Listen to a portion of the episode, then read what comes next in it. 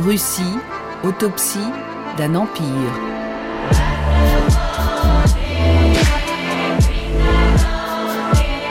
À quand remonte cet éclatement de l'Empire russe dont la guerre d'Ukraine est le fruit? Un récit de Bernard Guetta. Sixième épisode, 1985, l'année où Gorbatchev avait rêvé de sauver la Russie de la faillite communiste. Il y en eut trois en trois ans. En trois ans, de 1982 à 1985, l'Union soviétique enterre trois secrétaires généraux de suite. Léonid Brejnev, Yuri Andropov et Konstantin. 18 ans durant, Brejnev avait incarné un double refus, celui d'un retour à la terreur de masse et celui de la poursuite du dégel entamé par Khrouchtchev, son mentor et prédécesseur qu'il avait contribué à éliminer. Sans même passer par la case prison, Khrouchtchev était rentré chez lui finir sa vie en famille. C'était un immense progrès puisqu'il marquait la fin des éliminations politiques au sommet, mais en même temps une immense régression puisque son limogeage marquait la fin de la très relative libéralisation permise par le XXe Congrès. Après Khrouchtchev, la machine à réprimer se remet en marche, mais elle est devenue sélective, ciblée, mieux dosée, plus subtile, puisque le parti s'est désormais reculé quand il le faut en expulsant les opposants les plus célèbres. Après Khrouchtchev, l'obsession de la direction soviétique est d'éviter toute vague dans un surplace qui n'en finit plus de tout autant refuser les pas en avant que les pas en arrière. Des bruits de bottes soviétiques en Afghanistan. Des touristes étrangers ont vu plusieurs douzaines d'avions cargo transportant des blindés et des troupes d'élite se poser sur l'aéroport de Kaboul. Les soldats russes ne cherchaient même pas à se cacher. En fait, euh, il s'agit pratiquement d'une armée d'invasion, euh, une armée pour ma part, je considère que c'est une armée de type colonial. Elle est absolument omniprésente, elle encadre complètement l'armée afghane.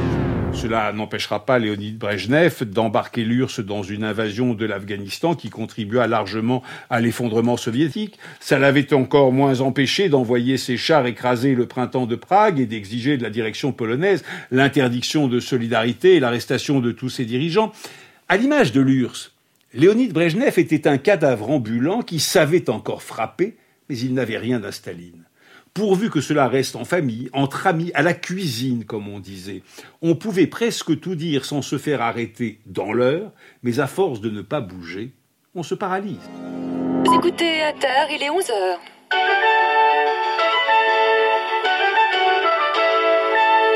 Et nous retrouvons tout de suite Jacques Esnou pour les informations.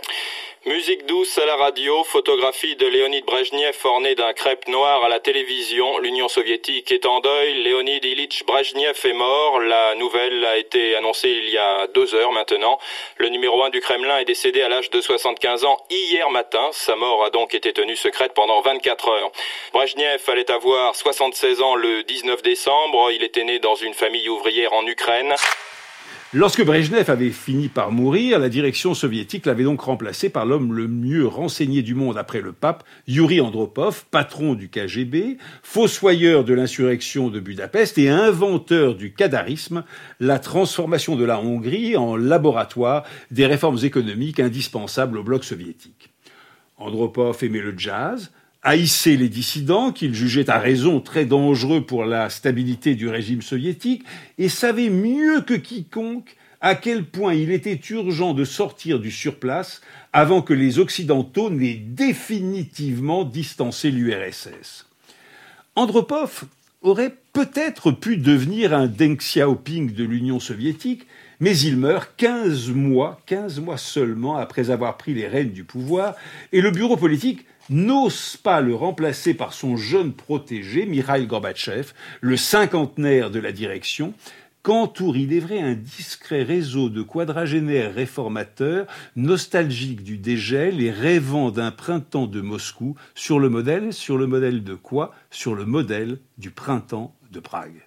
Ce sera bien plutôt Tchernienko, le plus gris, le plus fade et le plus insignifiant des vieillards de la direction, mais il meurt moins de 13 mois après avoir succédé à Andropov. Pas de flottement à Moscou après la mort hier soir de Konstantin Tchernenko. Le nom de son successeur a été rendu public quelques heures seulement après le décès du numéro 1 soviétique. Mikhail Gorbatchev est le nouvel homme fort du Kremlin. Il a 54 ans, c'est le plus jeune de tous les dirigeants soviétiques qui a accédé au poste suprême. On peut dire de lui qu'il fait partie de la génération qui n'a pas connu la dictature stalinienne. C'est un peu la nouvelle génération. Les dirigeants occidentaux n'en peuvent plus d'aller à Moscou enterrer les dirigeants soviétiques. They keep dying. Ils ne cessent de mourir, constate Gognard Ronald Reagan en pleine conférence de presse. Mais là, le bureau politique n'a plus le choix. Ou bien ils ferment boutique, ou se résolvent à introniser Gorbatchev. Ils le feront avec le sentiment de confier les clés à un adolescent imprévisible, mais toujours affable, bienveillant, un peu chef scout, Gorbatchev sait les rassurer par son autorité tout en envoyant immédiatement et tout azimut les signaux du changement.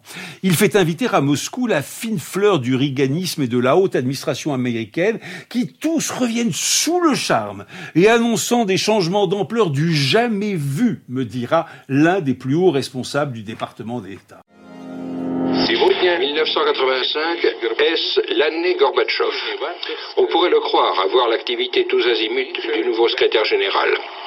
À peine élu, en mars, le voici qui multiplie les inspections, dévore les kilomètres d'usines en puits de pétrole, il tient un langage à la fois moderniste et autoritaire.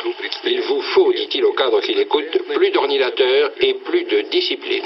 Tenace, habile, capable de surprendre à l'occasion, une nouvelle étoile politique est indiscutablement née. Sans oublier le clin d'œil à l'opinion française. Oui, Madame Gorbatchev aime les couturiers parisiens. Nos cœurs de Français s'en réjouissent.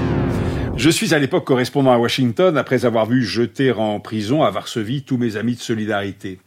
Je crois d'abord les Américains devenus fous. Je ne crois rien de ce qu'ils me disent, mais je lis un jour sur mon téléscripteur de l'AFP qu'en visite à Leningrad, Gorbatchev avait fait arrêter sa limousine pour un échange avec des ouvrières réparant la chaussée. Que dois-je faire? leur avait-il demandé. Elle lui avait répondu Mikhail Sergeyevitch, restez près du peuple. Et lui leur avait rétorqué dans un sourire sans ambiguïté Plus près Mais on ne peut pas. Un secrétaire général qui faisait arrêter sa limousine pour parler à des ouvrières et leur lancer une blagounette franchement graveleuse au regard des normes soviétiques. J'ai lu, j'ai relu cette dépêche, je me suis dit que les Américains n'étaient peut-être pas aussi fous que je l'avais pensé, et j'ai appelé mon chef de service pour lui dire Jacques, je voudrais aller à Moscou. Tout y avait changé. Enfin non, rien n'y avait changé.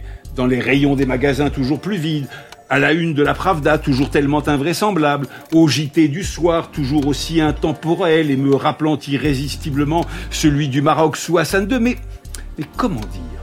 La musique n'était plus la même. La peur disparaissait. Édentés et tremblants de vieillesse des survivants du goulag arrivaient jusqu'à mon bureau, comme l'indépendantiste arménien, et me racontaient eux les camps, me montrant les photos de leurs amis et parents morts. Des directeurs de journaux me recevaient, moi, un correspondant étranger occidental, connu qui plus est pour sa couverture de la Pologne et des dissidences, et me racontaient comment il, oui, lui, Gorby, les inciter à décrire l'état réel du pays et à ouvrir les pages blanches de l'histoire.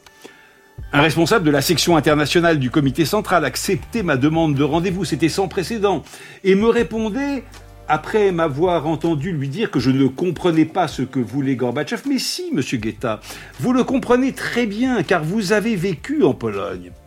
Andrei Gratchov, car c'était lui, me répondait autrement dit que le communisme était en faillite comme à Varsovie, et qu'il s'agissait maintenant de sauver la Russie de cette faillite. Il ne me le disait pas aussi clairement, mais c'était parfaitement clair. Et Gorby faisait en effet tout pour que les bouches s'ouvrent, que les gens s'éveillent, se mobilisent, y croient, mais personne, bien entendu, n'y croyait. À notre deuxième ou troisième rendez-vous, Gratchov m'avait dit dans son bureau du comité central que la perestroïka consistait à tenter de prendre le château fort, celui du communisme, par le donjon, celui de la direction. Mais comment les soviétiques auraient-ils pu croire que le secrétaire général du parti avait entrepris de défaire le régime? Il le pouvait d'autant moins que les courants les plus conservateurs de la direction avaient eux très vite compris les vraies ambitions de leur jeune secrétaire général et que Gorbatchev devait en conséquence continuer à siéger et savoir survivre dans un bureau politique qui s'employait chaque heure à lui lier les mains, le piéger et scier la branche sur laquelle il était assis. Cet homme avançait pourtant très vite, trop vite peut-être, ou trop lentement, je ne sais pas, je ne sais plus. Cet homme renverser tous les obstacles, organiser des élections libres dont allait sortir un vrai Parlement, faisait souffler un vent de liberté qui me rappelait irrésistiblement la cour de la Sorbonne en mai 68. Mais il était pourtant condamné à ne pas formuler noir sur blanc ses intentions, qui restaient en conséquence incomprises. J'observais, je comprenais d'autant mieux que j'avais vu en Pologne les dirigeants et militants de solidarité juraient tous les jours qu'ils ne voulaient pas renverser le régime et ainsi mentir aussi effrontément que la direction du parti, qui jurait pour sa part ne vouloir que s'entendre avec ce syndicat libre dont une grève générale lui avait imposé la reconnaissance et qu'elle promettait tous les jours à Moscou d'étrangler dès le lendemain. Je savais qu'on ne pouvait sortir du communisme qu'à coup de mensonges pieux, parfois incontournables en politique, mais totalement indispensable dans cette partie-là. Je comprenais si bien le scénario de l'intérieur qu'il m'est régulièrement arrivé de prévoir ce qu'allait dire et faire Gorbatchev à l'étape suivante, mais que tout cela était difficile à faire passer en en faisant voir toute la complexité. C'était aussi exaltant que frustrant, car j'étais convaincu qu'il fallait aider cet homme à sortir pacifiquement du communisme, alors que personne ne voulait l'aider.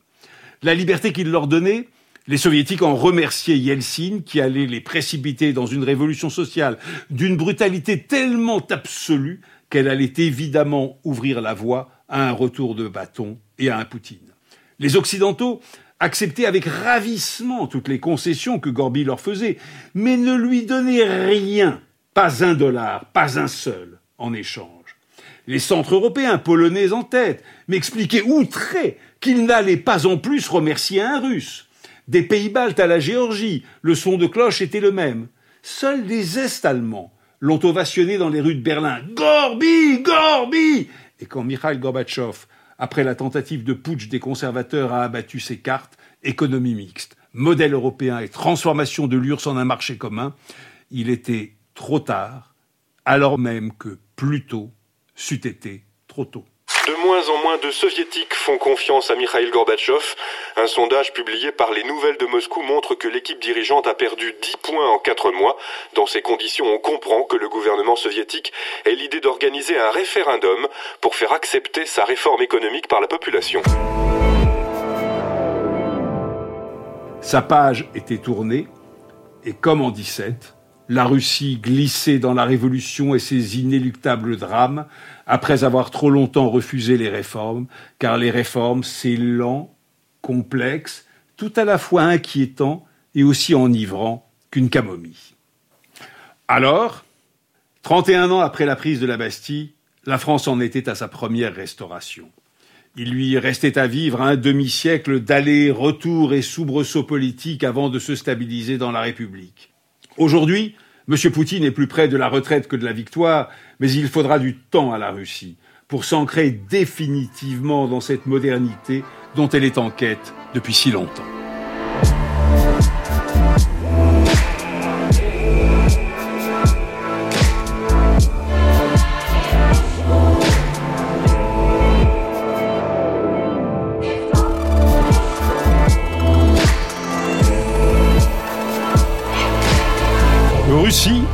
Autopsie d'un empire, un podcast original de France Inter.